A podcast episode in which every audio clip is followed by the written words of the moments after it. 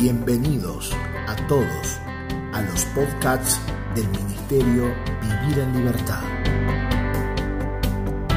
Esperamos que esta palabra pueda ser de alimento y edificación para tu vida.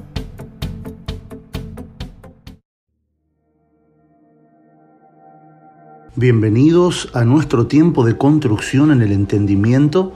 Es un gusto tenerlos aquí y poder finalizar este tiempo de construcción y de continuidad en la palabra del Señor acerca de los principios de vida de la oración. Este será nuestro último episodio en los obstáculos para una vida efectiva de la oración, pero seguramente no será el final del tema, porque siempre la palabra es viva, eficaz, más cortante que espada de dos filos y tenemos mucho más por aprender. Pero vamos adelante en este tiempo para finalizar esta parte de la serie. Venimos aprendiendo acerca del pedir y el recibir en la oración. Dijimos en el episodio anterior que debemos quitar el egoísmo de lado, que nos llevará a tener una vida de oración enfocada en Dios y en lo que Él anhela. La oración necesita tener menos de mi yo y mucho más de Él. Voy a repetir esta frase que quedó en nuestro episodio anterior para poder profundizar un poco más. La oración necesita tener mucho menos del yo y mucho más de él. Un asunto neurálgico que Jesús trató con una calidad puntual como maestro fue el pedir. En Lucas capítulo 11, verso número 13, Jesús dice, pues si vosotros siendo malos sabéis dar buenas dádivas a vuestros hijos, cuanto más vuestro Padre Celestial dará el Espíritu Santo a los que le pidan. Eso es en Lucas capítulo 11, verso número 13. Nosotros podemos notar en las divisiones testamentarias, en este caso el Nuevo Testamento, hay un título que separa lo que sigue de lo que acabamos de leer. En los escritos originales no existen los títulos. Yo digo que los títulos no son bíblicos, solamente son divisiones que se le quiere hacer a una carta. Necesitamos aprender a leer sin títulos. En el verso continuo, en el verso 14, sigue Jesús hablando, dice Jesús estaba echando fuera un demonio que era mudo y aconteció que salido el demonio, el mudo habló y la gente se maravilló, pero algunos de ellos decían por Belcebú, príncipe de los demonios echa fuera a los demonios. Otros, para tentarle, le pedían señal del cielo, mas él, conociendo los pensamientos de ellos, les dijo, todo reino dividido contra sí mismo es asolado, y una casa dividida contra sí misma cae. Y si también Satanás está dividido contra sí mismo, ¿cómo permanecerá su reino? Ya que decís por Belcebú, echo yo fuera los demonios, pues si yo echo fuera los demonios por Belcebú, vuestros hijos por quienes los echan. Por tanto, ellos serán vuestros jueces.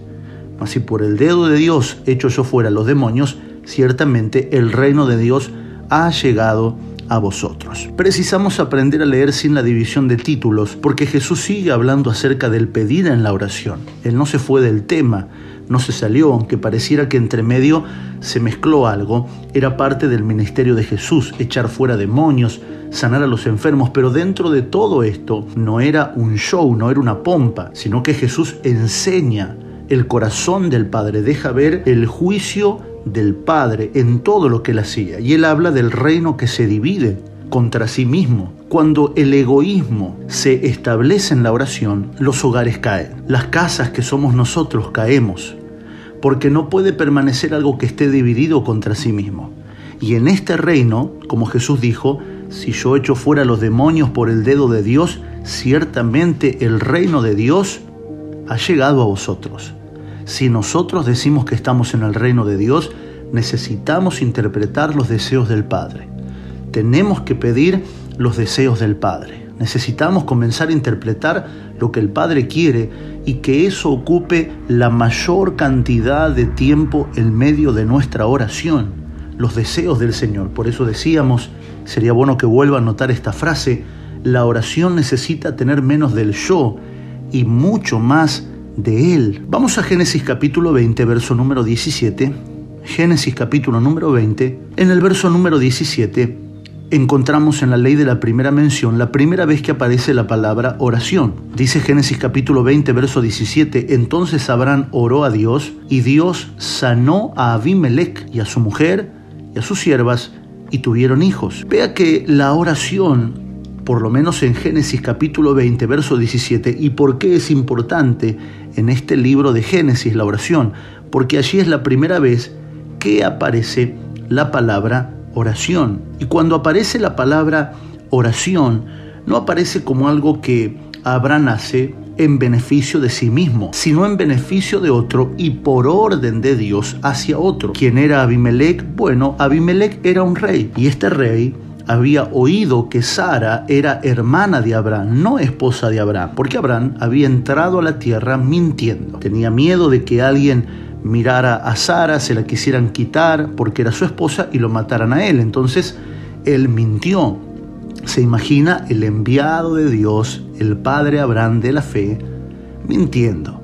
Abimelech, de manera normal, como acostumbraban los reyes, quiere tomar a Sara, pero Dios se le aparece en sueños al rey y le dice que esa mujer es esposa de Abraham y que debe devolvérsela y que toda la peste y la enfermedad que ha venido sobre él, sobre sus siervos y sobre su pueblo es por este gran pecado.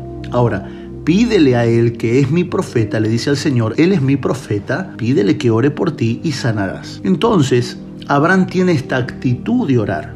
Note todo el contexto que le estoy describiendo rápidamente por el tiempo limitado. Abraham miente, el rey actúa con integridad de corazón, lo dice Génesis 20, luego usted lo puede leer, y cae una enfermedad como castigo de Dios por querer tocar a sus escogidos. Entonces cuando todo se descubre, el rey le pide a Abraham que ore. Entonces Abraham ora a Dios y Dios sana no solo a Abimelech, sino toda la peste que había venido sobre su casa. Esto no solamente plasma una historia extraordinaria de Abraham, de la actitud, de la integridad, sino que muestra cómo la oración es inaugurada. Por eso es que la palabra oración allí, que es la primera vez que aparece, es la palabra en hebreo palal o paulal. Es una palabra hebrea que significa juzgar intercediendo a otro, hacer súplica por otro. La oración no tiene un contexto egoísta, no tiene un contexto propio, sino hacia el otro. Y esto debería marcar de manera contundente nuestra oración.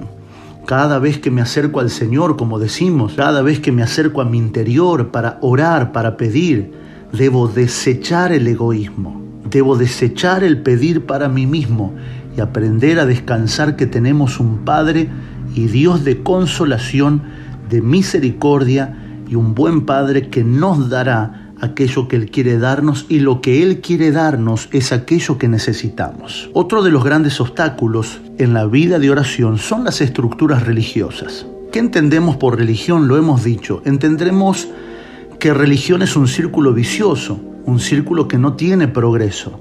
Las estructuras de la religión es aquello que nunca genera vida, sino que genera culpabilidad y un sentimiento de nunca calificar para alcanzar la plenitud en el Señor. Voy a repetir esto para que lo podamos anotar y creo que será clave entender dentro de este contexto la religión, porque muchas veces hablamos de religión y queremos ir en contra de lo religioso, pero terminamos siendo más religiosos que aquello que queremos embestir. ¿Por qué? Porque la religión no tiene que ver con formas o simples cosas que hacemos, sino en el corazón.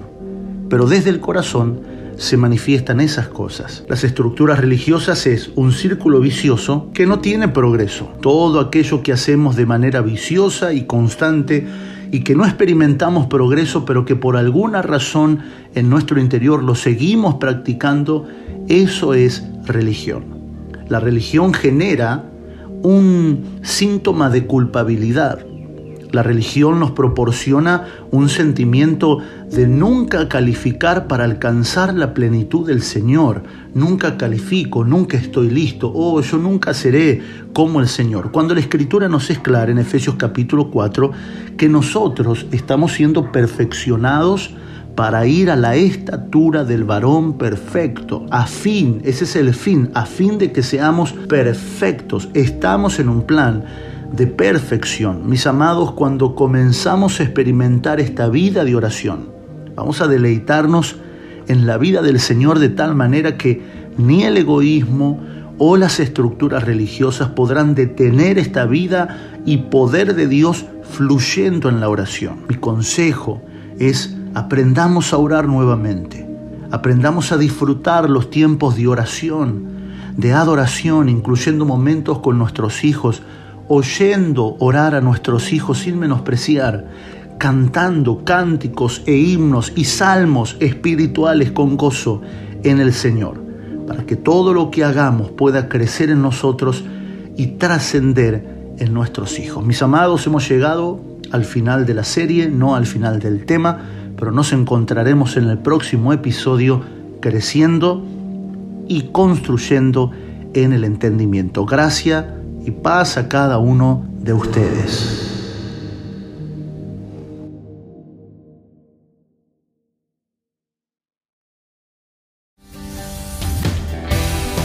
Gracias por habernos acompañado a este tiempo de alimento y comunión. Te invitamos a que sigas conectado a nuestras redes sociales.